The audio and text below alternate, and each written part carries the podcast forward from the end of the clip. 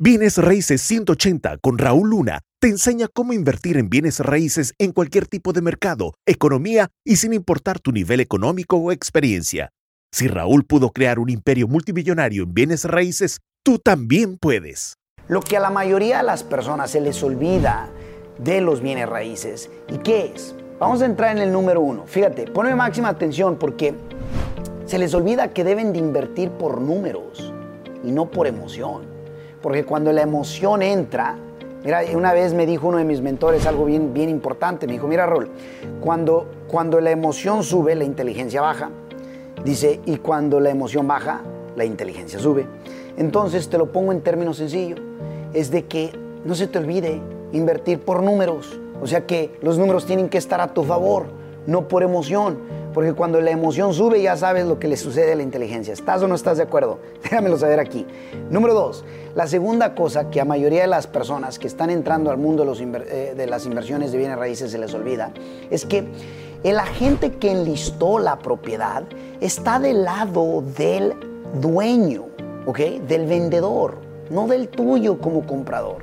Aunque, aunque tú estés siendo representado también al mismo tiempo por el mismo agente. Voy a volverme a repetir. El agente que enlistó la propiedad, literalmente, ¿ok?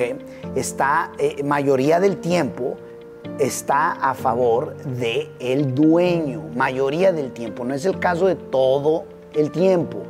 Sin embargo, es importante que ellos te van a decir que no y es respetable porque los enseñan a que deben ver los dos lados y eso sería lo apropiado.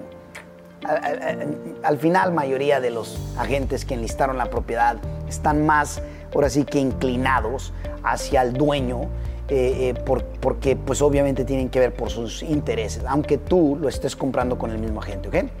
Muchos aquí no van a parecer que están de acuerdo con eh, mi persona, Solo que yo lo único que te puedo decir es que tú eres el inversionista y como inversionista tú tienes que hacer tu tarea bien hecha. Número 3. Vamos a entrar en el número 3. Okay, que los bienes raíces se les olvida que es ilíquido. ¿A qué me refiero con el líquido?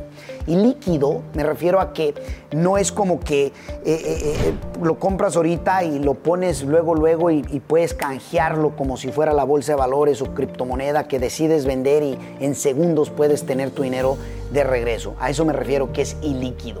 No es una venta instantánea. No es como que el capital lo puedes traducir de, algo tangible a algo obviamente físico luego, luego. Ahora eso es bueno eh, eso es bueno. Déjame te digo por qué es bueno que sea líquido. Eh, porque de esa manera no, no hace ciertas cosas nada más emocionalmente, ¿ok? Hay, como que esa barrera en donde todavía, todavía va a tomar un proceso. Eso es nada más importante entenderlo, la mayoría de las personas se les olvida. Y esto me lleva al número cuatro. Número cuatro, lo que a mayoría de las personas se les olvida de los bienes raíces es que has escuchado el término que dice la gente, oh, es que en los bienes raíces la ganancia está cuando compras. No, no, no, no, no, no. La propiedad está cuando la compras. La ganancia está cuando la vendes. ¿Ok? La ganancia va a estar cuando la refinancias. No cuando, eh, yo no me eh, como el cuento de que tu ganancia está eh, en donde la compras. No. En realidad lo que tienes cuando la compras es la propiedad. ¿Ok? Ahora, te voy a decir una cosa. ¿Qué si yo te dijera? ¿Qué si yo te dijera?